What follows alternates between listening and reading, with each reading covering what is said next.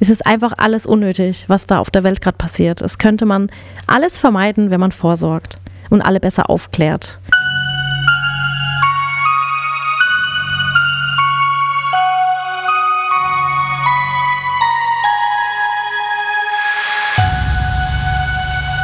Herzlich willkommen zum zweiten Teil von Das Leben ist kein Ponyhof mit Sally und wir starten auch direkt voll rein. Inzwischen bist du ja unglaublich erfolgreich auf Social Media sowieso. Du hast äh, eine TV-Sendung, eine Kindermodemarke, schreibst Koch- und Backbücher, vertreibst eigene Produkte online und hast einen Flagship-Store und vieles mehr. Was würdest du sagen, sind so deine Top 3 für unternehmerischen Erfolg? Innovationen, würde ich jetzt sagen, dass man selbst Ideen entwickelt und selbst was Neues entdeckt. Dann natürlich ein super Team. Ich glaube, wenn man ein Team ein gutes Team hat und das Team auch gut führt und Menschen motiviert, sie fordert und fördert im Unternehmen, dann hat man schon mal eine richtige gute Basis. Und Leidenschaft. Ich würde sagen Leidenschaft auch. Dass man immer die Liebe und den Spaß dazu nicht verliert. Weil ich glaube, wenn das irgendwann verloren geht und man irgendwann nur noch das Finanzielle zum Beispiel im Vordergrund sieht, dann funktioniert es nicht. Also bei uns funktioniert alles nur, weil ich super viel Spaß habe, weil mein Team mit Herzblut dabei ist und weil wir es nie als Motivation hatten, noch mehr Geld zu verdienen oder noch mehr und höher, weiter, schneller, sondern weil wir immer die Leidenschaft haben, Menschen zu begeistern, die Videos ganz toll zu machen. Jedes Produkt soll sensationell sein. Es soll irgendwie was haben, was noch keiner gemacht hat. Es soll schöner, besser, funktionaler sein. Und das sind so die Sachen, die wir hier in unserem Unternehmen verkörpern. Macht ihr da richtig Market Research, wie man das in Unternehmen ja auch kennt und ja, analysiert das oder habt ihr sowieso so viel Austausch mit euren Fans, Kunden, ja, das eher sowieso ganz im Fluss ist und gar nicht so Marketing operationalisiert, würde ich jetzt mal sagen? Ja, das ist bei mir einfach ganz einfach. Wenn ich irgendwie eine Frage habe und zum Beispiel wissen möchte, welche Farbe würdet ihr euch an Geschirr wünschen, dann mache ich einfach eine Story-Umfrage und dann habe ich ja direkt die Antwort. Sehr gut. Und ja. würdest du sagen, das ist jetzt wirklich, ich habe meine Berufung gefunden und das mache ich jetzt auch bis zur Rente und darüber hinaus, solange ich laufen kann? Oder hast du schon immer noch mal so die Gedanken, dass du denkst, ich mache auch noch mal was ganz anderes, eine Bar auf Hawaii oder so? Nee, das macht mich schon sehr glücklich und es waren schon viele Unternehmer da, die dann auch so von Exitplan und so weiter gesprochen haben. Und ich finde es natürlich immer wichtig zu wissen, wohin will man und war aber bei dem Begriff Exitplan so, waren bei mir sofort die Alarmglocken aktiviert und ich dachte so, was, was, wie Exit, ich will hier gar nicht raus. Aber ich weiß, was mittlerweile gemeint ist, dass man halt auch wirtschaftlich das Ganze sieht und ähm, Risiken vermindert vermindert und so weiter. Aber so gesehen liebe ich meinen Job. Das ist für mich einfach meine Berufung, in der ich voll aufgehe. Und es gibt ja eigentlich grundsätzlich keinen, der mir was vorschreibt. Ob ich jetzt Rezeptvideos mache, noch die nächsten zehn Jahre, oder sage, ich plane jetzt nur noch Küchen oder zeige jetzt nur noch Do-it-yourself-Videos. So oder so können wir uns eigentlich immer aussuchen, was wir machen ich will mich natürlich immer weiterentwickeln und sehe mich jetzt nicht noch die nächsten zehn Jahre nur Rezeptvideos machen. Aber das machen wir auch ständig, dass wir uns weiterentwickeln. Es sind immer neue Formate, immer neue Ideen. Dann bin ich mal im Fernsehen unterwegs, dann bin ich mal dort unterwegs. Und es ist ja auch schön, dass ich das so alles miterleben darf und mich da so ein bisschen austoben darf, Menschen kennenlernen kann, die dann auch immer mal wieder toll vernetzt sind. Und ich lerne immer dazu, habe immer neue Inspirationen und das ist echt so das Schöne.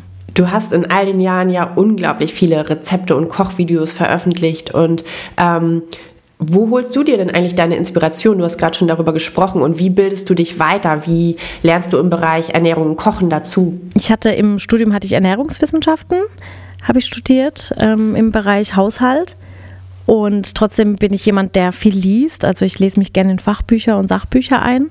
Und Inspiration hole ich mir oft aus der Community, was gewünscht ist, oft aus der Jahreszeit, Saison, festliche Feiertage und schaue natürlich auch immer auf Pinterest oder auf den sozialen Medien, was da so stattfindet und gucke dann immer für mich, was ich für mich als eigenes Rezept dann kreieren kann.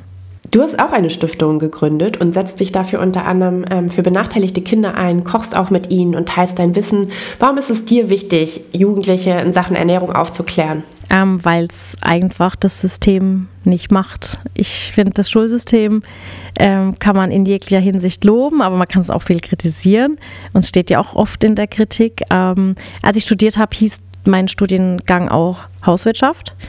Und es war ja sowieso schon so, dass im Lehramt, gerade im Bereich Grund- und Hauptschule damals, viele Frauen diesen Studiengang belegt haben und Männer eher so ein bisschen rar waren. Hauswirtschaft war dann gar nicht von Männern besucht und belegt. Und irgendwann haben sie das Gott sei Dank auch umgestellt und dann haben sie aus dem Fach Hauswirtschaft Alltagskultur und Gesundheit gemacht, was schon mal ein bisschen besser klingt, weil es nicht äh, so klingt wie eine Omi, die dann da sitzt und strickt und häkelt, sondern so ein bisschen sich eben mit der Alltagskultur und eben mit der Gesundheit beschäftigt. Und ich finde aber nach wie vor, dass das Thema Gesundheit in der Schule einfach zu kurz kommt. Und gerade Ernährung und Bewegung sind ja Dinge, die man aktiv im Kindesalter fördern sollte und ihnen so das Bewusst in ihnen das Bewusstsein wecken sollte. Und das kommt einfach zu kurz. Und deswegen setze ich mich da gerne dafür ein. Ja, da haben wir eine kleine Überschneidung. Ich war auch auf einem Gymnasium für Gesundheit und Ernährung und hatte Ernährungslehre als Leistungskurs tatsächlich und bin ja selber auch, seit ich denken kann, total begeistert, weil meine Großeltern ein Restaurant hatten und meine Oma hatte einen großen Garten und ich war immer viel mit, Ach, mit dort schön. und hatte auch immer das Gefühl, dass ja, man so viel machen kann, auch mit Kräutern und dass es so wertvoll ist, in der Natur zu sein und es hat sich bis heute eigentlich durch mein Leben gezogen und wir haben in diesem Jahr eine Initiative mit dem Hamburger Bildungssenat zusammen gemacht, wo wir das Ackern wieder in Hamburg Hamburger Schulen zurückgebracht mhm. haben. Und das war auch so eine schöne Sache, weil jetzt gerade irgendwie nach Corona die Kinder wieder so richtig selbstwirksam da in der Erde wühlen zu sehen, das ist einfach ähm, fantastisch. Und die Kinder waren auch so begeistert und man hat wirklich gemerkt, wie viel die dann auch aufsaugen und lernen und ähm, dann eben die das Gemüse anpflanzen und dann auch ernten und zubereiten. Und ja. ich glaube auch, dass man auch damit ganz viel sieht im übertragenen Sinne sozusagen bei den Kindern und sich das dann auch wirklich ähm, langfristig verankert und die Verbindung zur Ernährung eben auch eine ganz andere wird. Deswegen finde ich das ganz toll, was du machst mit den Kindern. Ja, das ist auch echt wichtig. Ich bin auch immer mit meinen Eltern, wir hatten immer einen Schrebergarten und da haben wir immer selbst angebaut, immer gepflanzt und geerntet und deswegen kenne ich das gar nicht anders. Also bei uns wurde einfach kein Obst und Gemüse im Sommer gekauft. Es wird alles aus dem Garten geerntet und gegessen und verarbeitet. Und meine Kinder wachsen auch so damit auf, mit unseren Hochbeeten und dem Streber, äh, Schrebergarten meiner Eltern immer noch. Ich dachte als Kind immer, es heißt Strebergarten. Deswegen habe ich manchmal noch den Versprecher mit Strebergarten. Ja. und ja, die wachsen auch damit auf. Und ich finde, das muss an jeder Schule eigentlich so durchgeführt werden, dass Kinder diesen Bezug nicht verlieren, weil dann könnten wir im Alter einfach so viele Krankheiten vermeiden und so viele Ernährungsprobleme und körperliche, gesundheitliche Probleme. Es ist einfach alles unnötig, was da auf der Welt gerade passiert. Es könnte man alles vermeiden, wenn man vorsorgt und alle besser aufklärt. Und wenn man viel im Schrebergarten ist, dann wird man eben auch zum Streber in vielen Dingen. Deswegen ähm, ist das vielleicht gar nicht genau. so verkehrt gesagt. wenn du dir was wünschen könntest, so mm, mal angenommen, du könntest drei Dinge in Bezug auf Ernährung in Deutschland ändern, was wäre das? Als Beispiel vielleicht äh, würdest du ein Gesetz erlassen. Wie blickst du auf das Thema äh, Zucker, ähm, Werbung für Kinder? Was sind da so deine Gedanken? Ja, ich würde sofort, äh, glaube ich, einen Gesetzentwurf machen dass Kinder in der Schule ein richtig gesundes, leckeres Frühstück haben und auch ein leckeres, gesundes Mittagessen. Das fehlt immer noch, ähm, egal ob Ganztagsschule oder Halbtagsschule. Dann würde ich auf jeden Fall, ich meine, ich bin ein YouTube-Kanal, der viel mit Torten und mit Backen zu tun hat. Und trotzdem lebe ich ja meinen Kindern und auch auf meinen sozialen Plattformen vor, hallo, ich backe zwar die größten Torten, aber ich esse sie ja nicht alleine. Und ich glaube, das ist halt auch wichtig zu sagen, dass man sich einerseits künstlerisch austoben kann und auch mal ein Stück Torte essen darf, aber sich im Alltag halt dann vielleicht nicht so ganz von Torten und Kuchen ernähren sollte, sondern auf eine gesunde Ernährung achtet. Und da finde ich schon wichtig, dass allgemein einfach der Zuckergehalt in Lebensmitteln runter muss. Ich kann das alles gar nicht mehr essen, weil das mhm. einfach so süß ist und oft immer noch dieser versteckte Zucker ähm, nicht richtig deklariert wird und irgendwie auf so einer Verpackung Süßigkeit irgendwie Zucker in acht verschiedenen Arten auftaucht und dann eben keiner merkt, ach ja, da ist ja wirklich Zucker drin, weil dann müsste er an erster Stelle stehen. Und das sind so Dinge, die kann man ja sofort ändern. Das könnte man ja einfach jetzt machen und einfach durchsetzen und dann wäre das sofort geändert. Alle würden profitieren, außer natürlich die großen Branchen, die jetzt nur vom Zucker leben. Aber selbst da als Süßwarenunternehmen, ich meine, ich bin ja absolut nicht gegen Süßwaren, ich bin nur dafür, dass man sie bewusster konsumiert. Und selbst als Süßwarenunternehmen kann man ja umdenken und sagen, in gewisser Weise, ja, sind alles Süßigkeiten, aber man kann es ja trotzdem anders und besser machen. Und ich weiß, dass viele das nicht tun können aufgrund der Preise und der Rohstoffe. Aber irgendwo, finde ich, muss man doch einfach mal gucken, was sind Gesellschaftsprobleme und wie können wir sie vielleicht langfristig lösen. Und das wäre ja so ein Ansatz, den man aufschnappen und ähm, ja, einfach umsetzen könnte. Und eine Lösung ist da doch auch immer wieder Wissensvermittlung, oder? Weil am Ende geht es ja auch darum zu wissen, was zum Beispiel saisonal, gerade regional wächst, denn dann sind die Produkte natürlich auch günstiger, als wenn man jetzt Himbeeren im Winter kauft, äh, die natürlich äh, über den halben Globus geflogen wurden. Ja, und ja auch leckerer. Ja. Also es ist ja kein Vergleich. Ist ja auch, wenn man, ähm, wenn man einfach mal aufklärt, dass es halt keine Nikolaus-Muffins ähm, mit Erdbeeren im Winter gibt, weil es einfach da Erdbeeren nicht natürlich wachsen und Erdbeeren im Sommer einfach am leckersten schmecken und am süßesten, dann muss man auch so ein Erdbeerdessert nicht unbedingt nachsüßen. Und man kann ja auch viele Dinge sich einfrieren und ähm, bevorraten. Aber es geht halt alles verloren, weil immer mehr Menschen weniger Zeit haben und sich die Zeit nicht nehmen und Ernährung bei vielen einfach keine große Rolle spielt, obwohl es eines der wichtigsten Dinge einfach für den Menschen natürlich immer noch ist. Ja, absolut. Da sollten wir uns wirklich wieder mehr mit auseinandersetzen und gerade eben bei den Kindern, die sind ja noch offen dafür, dass man denen das wirklich vermittelt und dann kann sich auch perspektivisch hoffentlich wieder in der Politik und äh, in allen anderen Bereichen ganz viel ändern. Hoffentlich. Wir haben bereits viel über deine Aktivitäten gesprochen und gleichzeitig bist du ja auch Mama von zwei Kindern. Mhm. Die Frage, die wahrscheinlich dir immer gestellt wird und ehrlicherweise auch mir und trotzdem wollen wir einmal drüber sprechen. Wie schaffst du es, das alles unter einen Hut zu bekommen und woher nimmst du eigentlich diese ganze Energie? Ja, ich nehme die Energie, glaube ich, erstmal aus den positiven Gedanken, dass ich, wie gesagt, am Anfang schon alles positiv sehe und mir immer denke, das schaffe ich schon alles irgendwie.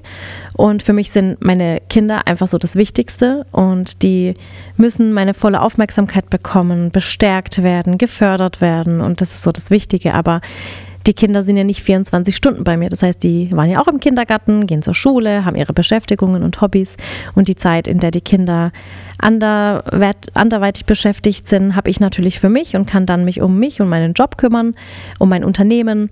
Und wenn man dann noch zusätzlich ein gutes soziales Netzwerk hat, bestehend aus Oma und Opa oder Tante und Onkel und Cousin, ist es ja das Größte für Kinder, wenn sie in so einer Familie aufwachsen können.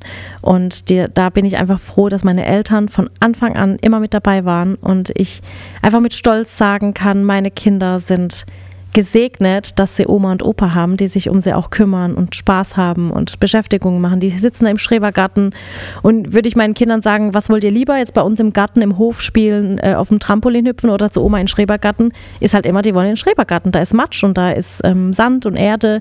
Die bauen sich da ein Häuschen aus Stöckchen und da sind die halt einfach glücklich. Ja, das ist fantastisch. Ja. Und auch das ehrlicherweise hört man doch immer wieder von den erfolgreichsten Menschen, dass wirklich so diese Familie, dass da der Anker da ist und dass die Eltern Eltern sich mit kümmern. Das ist äh, ja der absolute Schlüssel auch dafür, dass, dass man auch erfolgreich sein kann. Also es ist nicht immer nur ja. hinter einem erfolgreichen Mann steht eine erfolgreiche Frau oder umgekehrt, sondern am Ende auch meistens erfolgreiche Eltern, Großeltern, die dann unterstützen, dass das alles funktioniert. Genau. Ja, so ist es wirklich. Und wenn man das nicht hat, weil man vielleicht weggezogen ist, auch beruflich, gibt es ja auch, dass es Familien gibt, Mamas und Papas, die dann mit den Kindern weggezogen sind und die haben dieses familiäre Umfeld vielleicht gar nicht oder äh, sind halt auch auf Institutionen angewiesen. Finde ich, darf man auch kein schlechtes Gewissen haben. Auch, auch eine Kita oder eine, ein Kindergarten, eine soziale Einrichtung ist sowas Wertvolles für Kinder. Und ich habe damals auch lange überlegt, ähm, ob die Samira mit ihren zwei Jahren jetzt schon in den Kindergarten kommt oder ob ich sie nicht doch zu Hause lasse. Ich habe die immer mit zur Uni genommen. Es war so mein Baby, was immer mit dabei war. Ich habe die an der Hochschule gestillt und war auf Ausflügen und die war immer im Hörsaal mit dabei.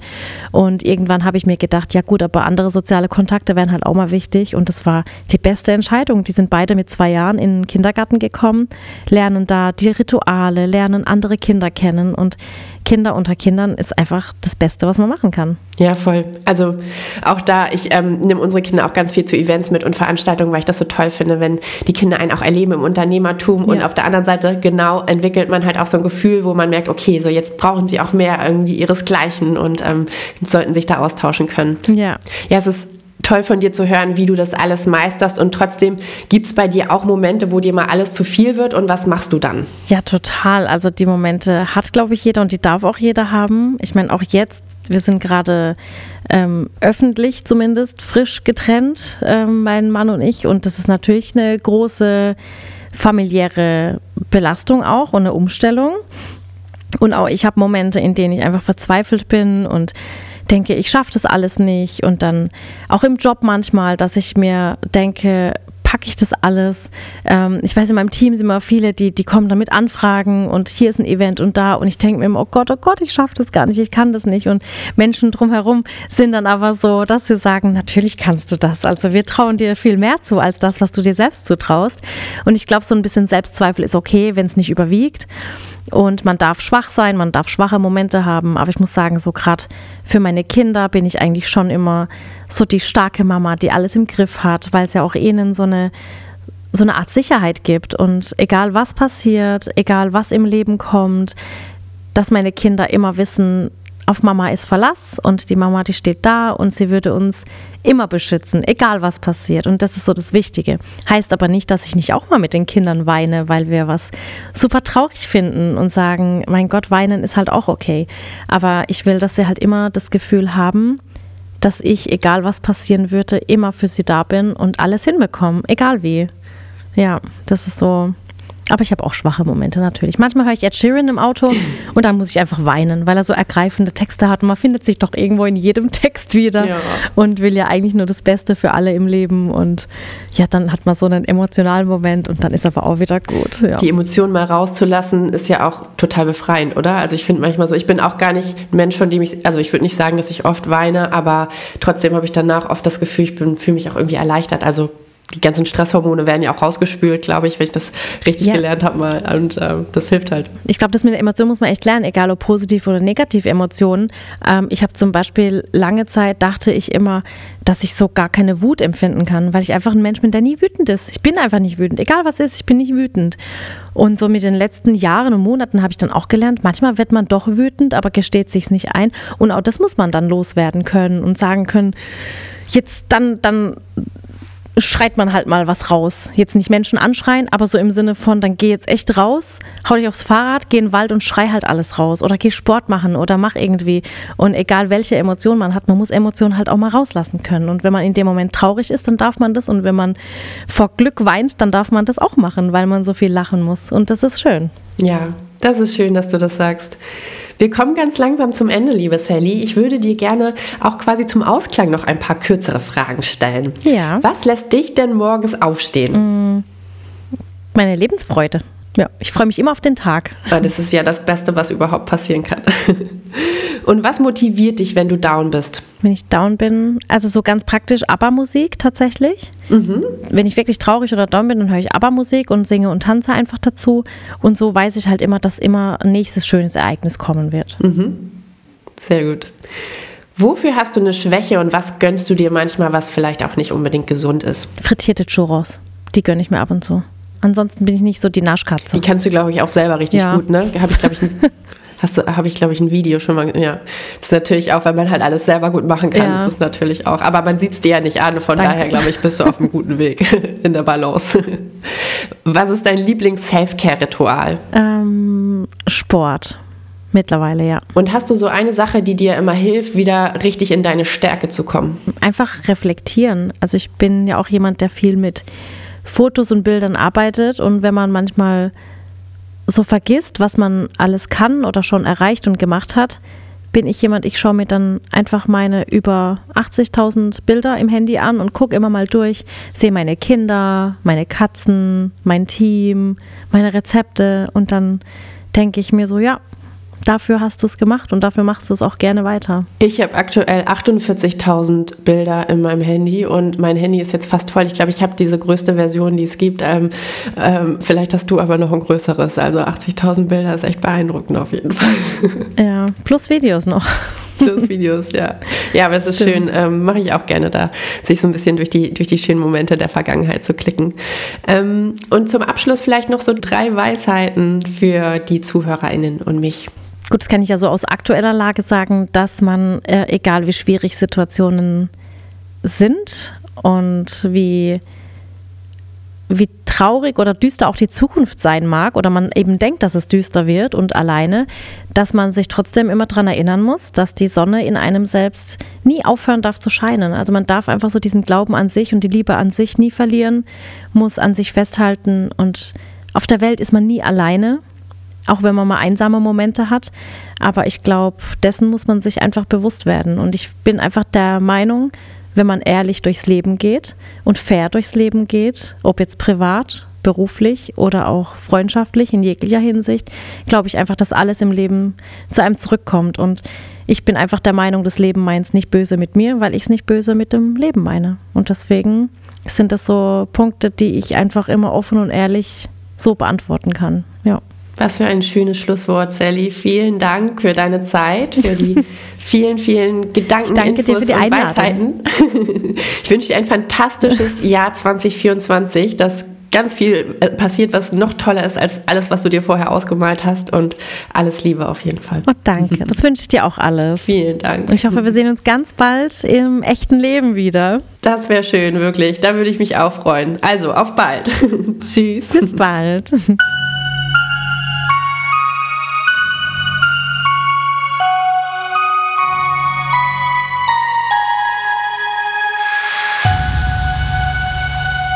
Das war der Das Leben ist kein Ponyhof Podcast mit der lieben Sally. Jetzt, wo ich auf einige Gespräche mit Menschen, die ihren ganz individuellen Weg gegangen sind, zurückblicken kann, fällt mir auf, was für eine wichtige Rolle die Familie, so wie auch bei Sally, spielt. Und bei den meisten ist es auch Naturverbundenheit und ganz oft auch ausgewogeneErnährung. Aber es gibt auch Beispiele, wo alles ganz anders ist. Ich bin auf jeden Fall schon sehr gespannt, wie es bei meinem nächsten Gast sein wird. Deswegen schalte unbedingt am kommenden Sonntag um 9 Uhr wieder rein. Dann gibt es eine neue Folge von Das Leben ist kein Ponyhof. Wenn du Lust hast, dass wir bis dahin in Verbindung bleiben, dann folg mir gerne auf Instagram, LinkedIn oder TikTok unter Janina Len Otto und für Foodthemen, Ernährung und Landwirtschaft auf Instagram unter Frau Ultrafisch. Damit du keine Folge von Das Leben ist kein Ponyhof mehr verpasst, abonniere ihn doch gern bei deinem Podcast-Anbieter und lass ihn doch eine Bewertung da. Darüber freue ich mich immer ganz besonders. Nun wünsche ich dir aber erstmal eine großartige Woche und freue mich schon auf das nächste Mal. Bis dahin, deine Janina.